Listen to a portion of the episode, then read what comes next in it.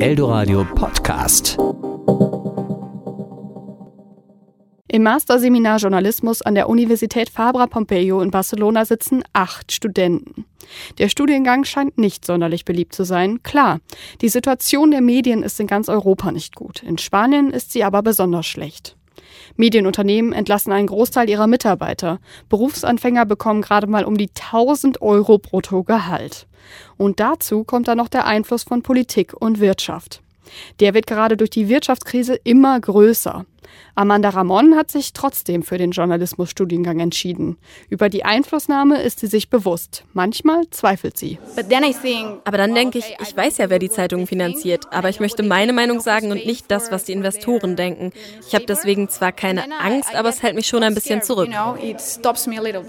Für Amanda ist die Einflussnahme aber überhaupt nichts Besonderes mehr. Es ist eher etwas, was es überall gibt. Es ist ganz normal und ganz natürlich. Ich weiß nicht, wie es in anderen Ländern läuft, aber ich glaube sowieso nicht an Objektivität und so.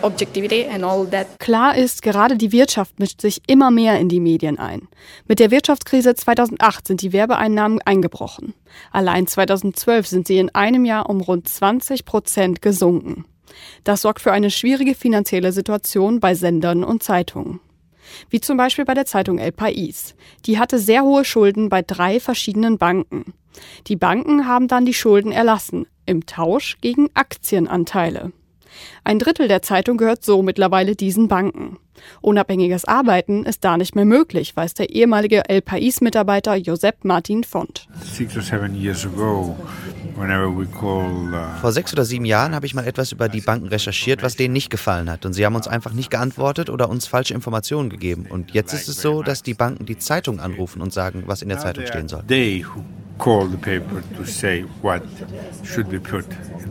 Die Medienwelt ist außer Kontrolle und die Regierung tut nichts dagegen. Im Gegenteil, auch sie beeinflusst die Berichterstattung. Das meint jedenfalls Ramon Esponi. Er ist Präsident der Journalistengewerkschaft in Katalonien. Die Rechten und Neoliberalen sagen keine Regulierung. Was wir aber brauchen, sind gute Gesetze. Das ist wie beim Verkehr. Wenn nichts geregelt ist, gibt es Chaos. Gerade Politiker brauchen Regeln. Die Wahrheit ist bei uns nämlich so.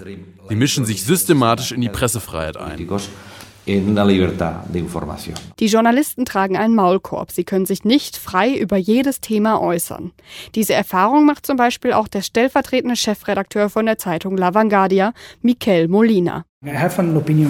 Ich schreibe immer mittwochs eine Kolumne. Da kann ich relativ frei schreiben, aber ich weiß, dass es einige Themen gibt, über die ich lieber nicht schreibe. Das nervt, aber man gewöhnt sich dran. Get used to it.